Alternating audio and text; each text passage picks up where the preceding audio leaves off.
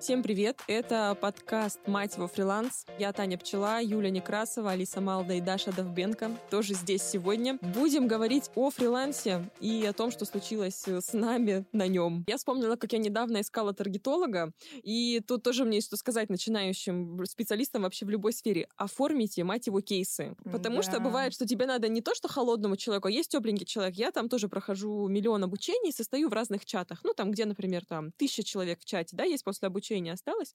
И я недавно искала таргетолога. Я, значит, скидываю туда, что вот, ребята, ищу таргетолога, такой-то проект, пишите, типа, мне вот сюда в личку. И дальше начинается просто шоу. И мне начинают писать люди, и кто-то пишет сразу нормальное, приветственное сообщение с объяснением, как его зовут, да, там, знаешь, иногда еще в Телеграме киса Лариса написано, да, и хер его знает, как, как к человеку обращаться. И там, значит, с именем нормально все, с кейсами сразу присылают портфолио. Даже если в этом портфолио, блин, один-два кейса, это лучше, чем просто присылать. И мне просто один из человек написал, у меня, типа, нет э, кейсов в вашей сфере, я там искала в сфере психология, отвечает просто на словах, у нас там что-то вышло 12 там рублей за клик. Я говорю, супер. Классный кейс. Супер, да, классный кейс. Я говорю, а можно мне цифры, ну вот прям посмотреть, оформленный ваш кейс? А, вы хотите? Сейчас я вам сделаю скрин из рекламного кабинета.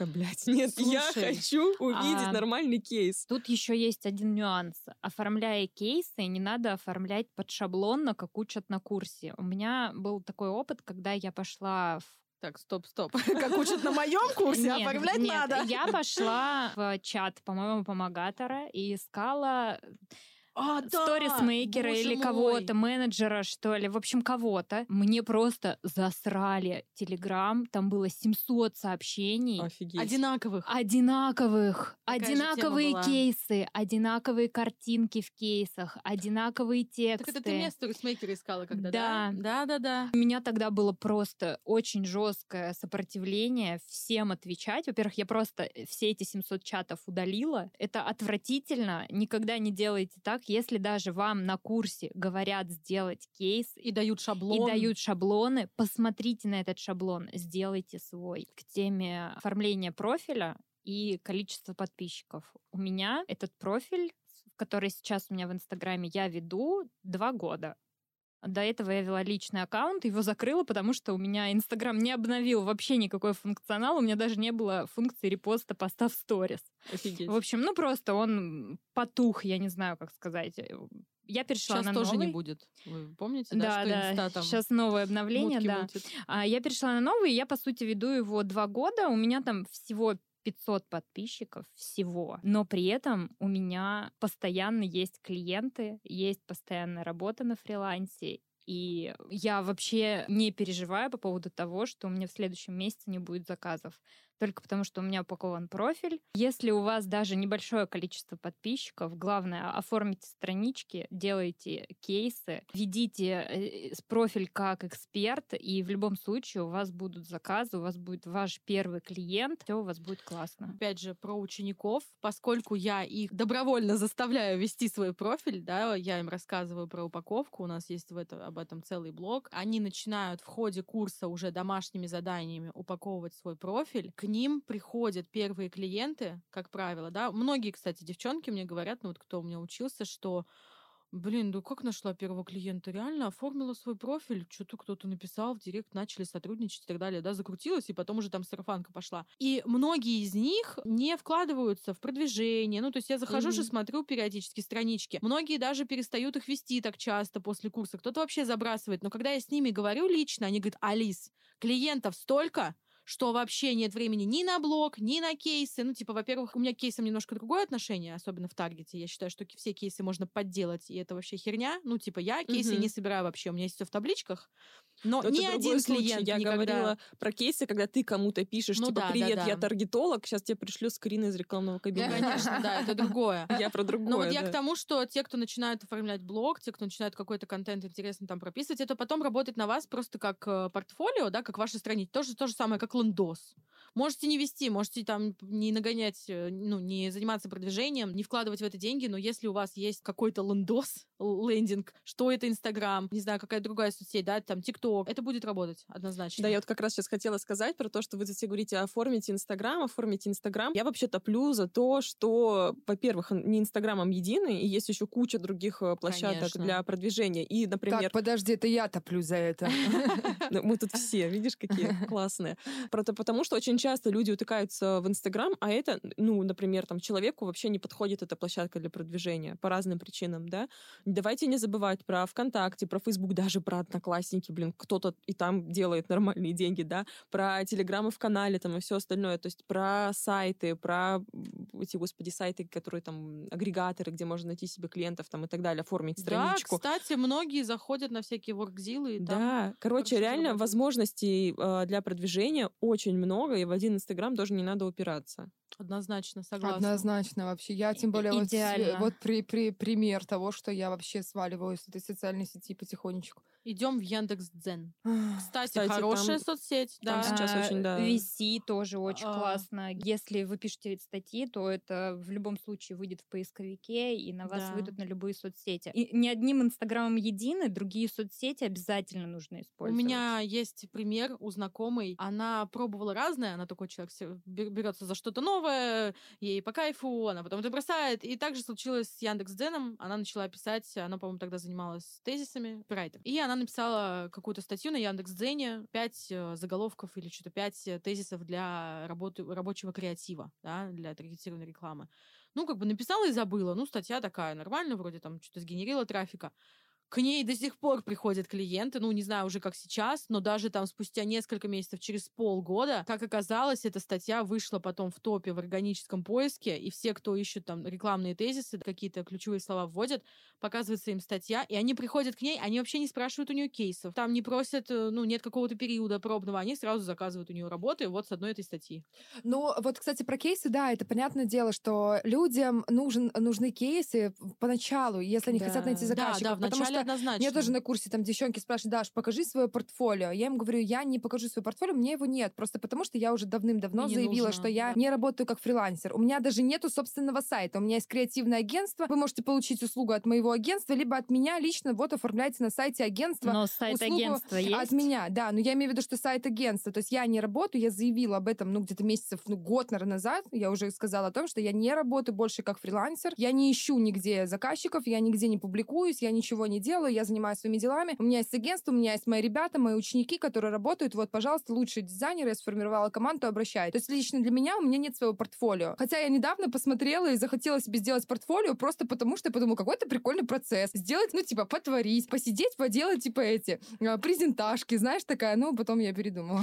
Слушай, я, я знаю очень много экспертов, которые, ну, в дизайне, да, которые загружают э, свои портфолио на иностранные сайты, для того, чтобы сотрудничать с международными компаниями. И этот процесс, он очень простой. Ты просто как бы выгружаешь весь процесс своей работы, свои там черновики, там свои, э, свой результат и там статьи в СМИ или где-то там, а где то размещался. Сайты, примеры? Behance это считается? Да, да, да, считается. Сайтом? Считается. Угу. Выставляешь туда, и э, очень много заявок через тот же Behance да. падает. А, Pinterest кстати, вообще тема, особенно для дизайнеров. Я, кстати, туда хотела залететь, но поскольку ресурсы мои на нуле, всю жизнь, мне кажется, я начинала там, потому что там можно тоже неплохо трафик сгенерить, а, и для таргетолога через макеты, а вот для дизайнера так вообще, где, ну, вот лично я, когда делаю креативы, да, где я ищу какие-то прикольные элементы, которые можно использовать, я никогда не использую полностью изображение, да, копирайт и все такое, но элементы я всегда ищу на Пинтересте, сколько там дизайнеров, сколько прикольных досок, знаешь, что хорошо работает. То, то есть можно перегонять трафик на ту же инсту, на тот же ТикТок. О чем говорить? Ты можешь в Инстаграм заходить в, в пост, а, делать, э, поделиться, и типа поделиться на Pinterest, да, и да. он сразу прям твою работу, тебе не надо ее сохранять, тебе не нужно вот это вот брать, видео, вот это вот, знаете, загрузить, загрузить отдельно на Pinterest. Он тебе сразу грузит на, сразу на Pinterest, ты пишешь описание, хэштеги ставишь, и то есть на работу нажимают на самом Pinterest, то человек сразу попадает к тебе в Instagram, все, на эту публикацию, которую ты как бы репост. Есть же вот эти сайты, на которые ты можешь размещать свои работы и получать с них шаттерсток, да, по-моему? А, ну да, да, ну, то да. Есть то ты... есть это это больше для стоковой фотографии. Да, да, да там на фотках немножко. у меня Нет, там машинка. можно дизайны делать, вот как мы, допустим, мы сейчас с Юлей искали дизайны для обложки, для курса и так далее, да, то есть там есть готовые motion дизайны, готовые какие-то коллажи. Можно тоже так работать, мне кажется, но я думаю, что там есть какая-то своя стратегия, как с помощью таких платформ искать заказы. Потому что, допустим, Настя Бабенко, прекрасный фотограф, была моей клиенткой, а она обучает, э, как фотографам именно фоткать для стоков и как mm-hmm. на этом зарабатывать. То есть какие должны быть фотографии, какие должны быть дизайны. У них есть определенная механика работы. Ну, короче, моментов мы накидали, я думаю, что я есть из чего повыбирать. Вспомнила еще одну историю. Она это к тому, как неожиданно может выстрелить какой-то канал, на который ты вообще никак не рассчитываешь. Я тогда работала еще, кстати говоря, в найме, и мы проводили мероприятия. Это был э, центр. Мы проводили разные мероприятия для взрослых. Мы проводили в какой-то вечер э, лекцию, боюсь соврать, по-моему, он там, ну, там от биолога, от ученого, про то, вот, как, чем опасны все эти там э, Е, всякие усилители Ешки, вкуса, да, и все остальное, да.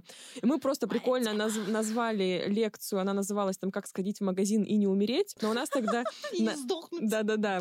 И но у нас на сайте не было возможности оплаты, потому что вообще на другом центре э, специализировалась компания. Вот. И мы, короче, добавили это мероприятие на таймпад. И мы благодаря прикольному названию попали в рассылку таймпадов бесплатную, хотя платная она там стоит до хера. И у нас с этой рассылки, то есть я там смотрела потом, потом по UTM-меткам, что-то, ну, человек 20, может, 30 купили эту лекцию, ну, мероприятие участия просто из-за того, что мы попали в рассылку. Мы вообще не делали никакой ставки на таймпад. Это мы... агрегатор какой-то событий? Да, да, да, агрегатор событий. Mm-hmm. Мы добавили туда наше событие только потому, что только через него мы могли его продать, да, то есть, а да, так вот да. оно выстрелило. И это тоже про такой, знаешь, поиск возможностей. То есть, когда ты вообще не знаешь, что у тебя где выстрелит, но, блин, фигачьте везде, в начале. Вот, вот в начале, Я считаю, что вообще фриланс везде. это вот просто фриланс, это одно большое терпение. Вот мне кажется.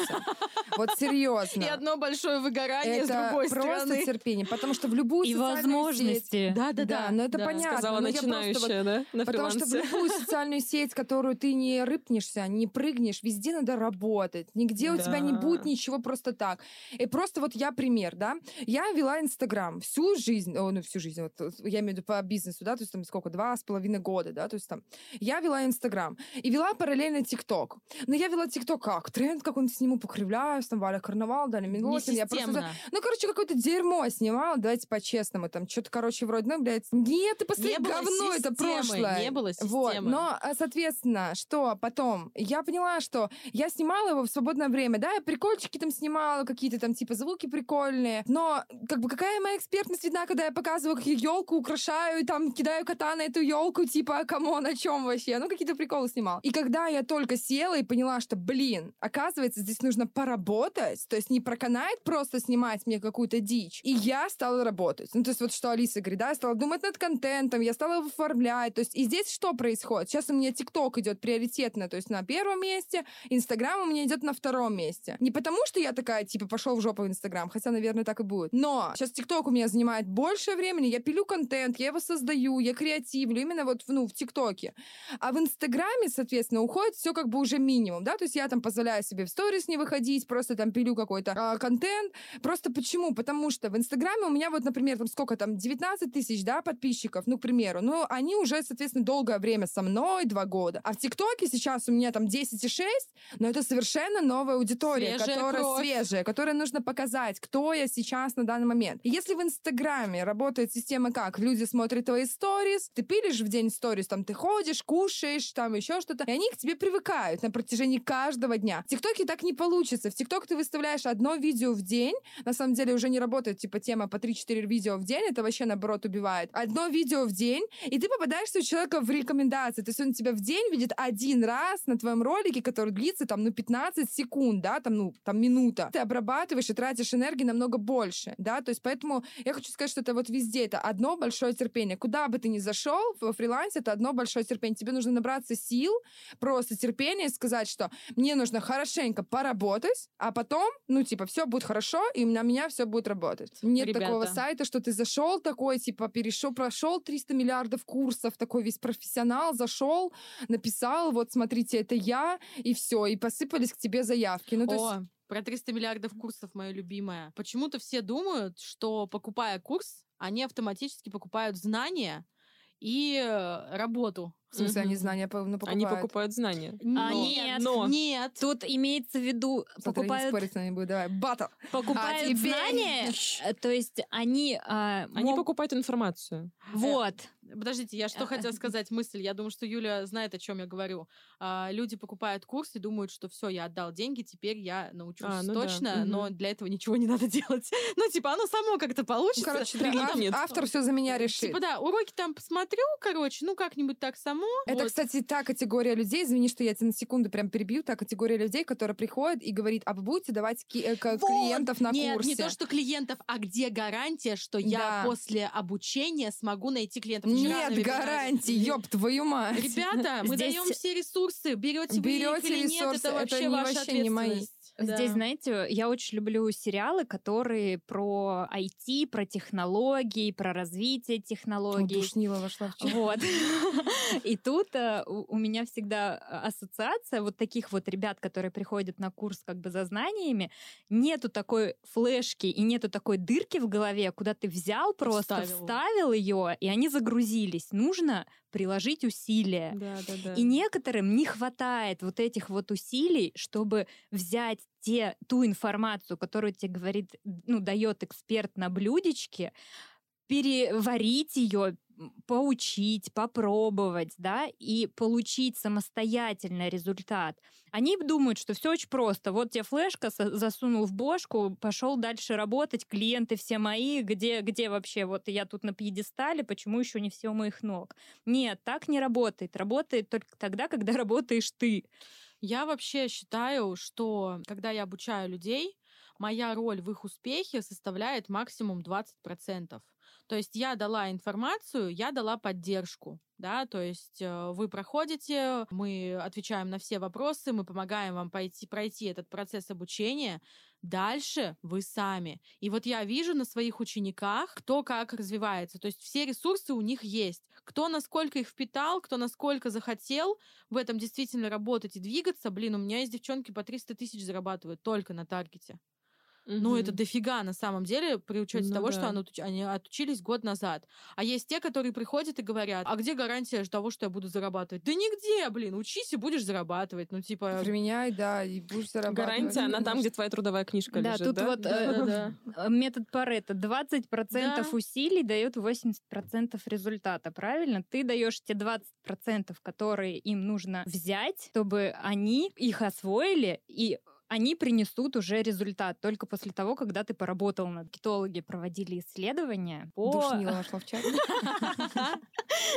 А, по, значит, потребностям целевой аудитории. И целевая аудитория, она сама не знает, чего, чего она хочет. хочет. Ты просто надавила сейчас на мне боль в такую твою. боль. Я, знаю, я сижу, знаю, меня бомбит, да. потому что люди сами не знают, чего они хотят, это раз. Поэтому я всегда говорю, делайте тот контент, который нравится вам. Не да. нужно ориентироваться на то, что соберет больше просмотров, там, лайков, наберет больше вовлечения. Делайте то, что нравится вам. Продавайте так, как нравится вам, как вам органично и кажется ближе. Это идеальная вот, формула вообще. Да, про эти же прогревы, да, тоже. Я почему отказалась, в принципе, от э, прогревов, хотя ребята, как бы мы с ними классно сотрудничали. Для предыстории, для слушателей начала, начала запуск, поняла, что мне нужны прогревы. Я ненавижу делать сторител. Я человек в моменте. Мне пришла мысль в голову, я сторику запилила за секунду и все, я ее выложила. Я не думаю, к чему мне там это через неделю приведет, как мне там надо к этой истории подвести. Поэтому мы начали работать с командой, которая мне начала это как-то вот все прописывать. И я делаю, я понимаю, что это вообще не мое, что мне это так не нравится. Ты таким голосом сказала просто трагично. Ну, типа, это прям, знаете, меня прям вот физически скрючило от того, насколько мне это было некомфортно. В итоге, что я стала делать? Я беру ситуации какие-то из жизни, вот как ко мне зашел там хейтер на вебинар, да, и начал лить просто вообще говнокомменты. Мы с этого поржали, читали, и у меня сложилась такая сильная эмоциональная связь, да, и я из этого сделала историю. То есть это не было, здесь не было цели прогрева, но просто все так органично сложилось, что оно как бы одно на другое легло, а люди, наверное, смотрят и думают, ой, опять прогревается. Про прогревы. Они же, блин, везде в жизни. Я недавно смотрела классный вебинар, да, или какое-то обучение, не суть, но там реально просто прикольно это все на жизнь перекладывается в том плане, что ты, когда знакомишься с парнем, идешь на первое свидание, вы же, блин, не идете в ЗАГС с него, да, да, но это там случай Отношения один на миллион. Это прогресс, Отношения это прогресс. В смысле, я всегда хожу в ЗАГС впервые. А я хочу про ответственность поговорить. Есть несколько граней у нее, и она на фрилансе тоже есть еще в чем. Не том, когда ты учишься, и ты реально можешь перекладывать на эксперт, да, на преподавателя, на своего ответственность, то, что научите меня, найдите мне клиентов и все остальное. Я в своей жизни, в своей карьере столкнулась с другим, что я на себя беру очень много ответственности, когда я беру кого-то на продвижение. Не все зависит от меня. Я не Господь Бог и не какой-то там гуру маркетинга, хотя, возможно, какие-то проекты и ему бы, да, были не под силу. Очень много зависит от заказчика, очень много зависит от самого продукта. Конечно. И как бы ты божественное, не знаю, не сделал дизайн, таргет, э, продвижение, маркетинг и все остальное, если это говнопродукт, или если сам человек вообще не понимает, да, заказчик, что он хочет, он просто играется там или еще что-то, ты не в состоянии ему помочь. И про что хочу рассказать. У меня реально ушло очень много лет на то, чтобы научиться разделять. О, да. Что типа здесь провалилось, плохо, плохой результат, там, не знаю, что-то не зашло. Это не моя ответственность. Ну, точнее, в этом есть моя ответственность. Ну да, моя ответственность, она где-то заканчивается. И с той стороны начинается ответственность другого человека за это. И это было очень важно понять. И я столько лет вообще просто вокруг этого ходила. Реально, чтобы вы понимали, я на психотерапию ходила с этим запросом, потому что я вообще не могла понять, ну как, ну как, ну я же маркетолог, я же тут вот настраиваю, это же я сделала продвижение, а вот какое-то мероприятие там провалилось, люди не пришли. А когда ты начинаешь, там, я не знаю, с ментором, да, с психологом, с кем-то, ну там просто даже с другом это разбирать и рассказывать ситуацию, блин, выясняется, что с той стороны тоже было много всего. Конечно. И мне кажется, что вот тоже фрилансерам, особенно начинающим, нужно как-то в самом начале начать, ну, вот это, понимать это, отстраивать. Ты сказала, у меня аж мурашки по коже пошли, потому что когда я поняла, что я не могу быть ответственна сто процентов за продажи через таргетированную рекламу, это разделило мою жизнь на до и после. Угу. Я раньше тоже упахивалась, работала, э, добивала воронку, добивала лендос, да, чтобы он конвертил и так далее. Ругала себя за то, что у меня недостаточно хорошие результаты или хорошие результаты, но с них не покупают. Но когда я четко разделила границы ответственности каждого, да, то есть я понимаю, ко мне приходит клиент, да, я должна им дать рекомендации по оптимизации сайта, там, по оптимизации Инстаграм, как вести контент для того, чтобы люди покупали а, и так далее. Если они все это соблюдают, да, и все на их стороне работает, а я косячу, я понимаю, да, окей, что это мой косяк. Но если я делаю все на максимум, то есть у меня в кабинете все работает, люди приходят, людям нравится, но потом они уходят и не конвертируются, допустим, на сайте, да, это уже не моя проблема ответственности. Я буду с командой решать этот вопрос, и они понимают, что это общая работа, совместная, что нельзя валить там либо на SMM специалиста, угу. да, либо на таргетолога, что типа ты не принес нам заказов. Большинство этого не понимает. И найме таргетолога, при найме сторисмейкера полностью перекладывают ответственность за результат на этого человека, при этом сами перестают работать. Потому что когда вы нанимаете себе в помощь какого-то специалиста, он не будет за вас вести ваш бизнес, он не будет за вас нести ответственность за результат, он будет вам помогать реализовывать ваши идеи, разгружать вас. В общем, если вы все равно нанимаете какого-то специалиста, если вы как специалист идете в какой-то проект, не берите на себя полностью ответственность за этот результат, да, mm. а берите на себя ответственность только за то, что относится к вашей работе, к вашим а, обязательствам. Ну вот и подошел к концу наш подкаст. Спасибо, что вы нас слушаете. Спасибо, что подписываетесь на наши соцсети. Оставляйте ваши комментарии, ставьте лайки, пишите ваши вопросы, чтобы мы на следующем подкасте их обязательно разобрали. Пока-пока.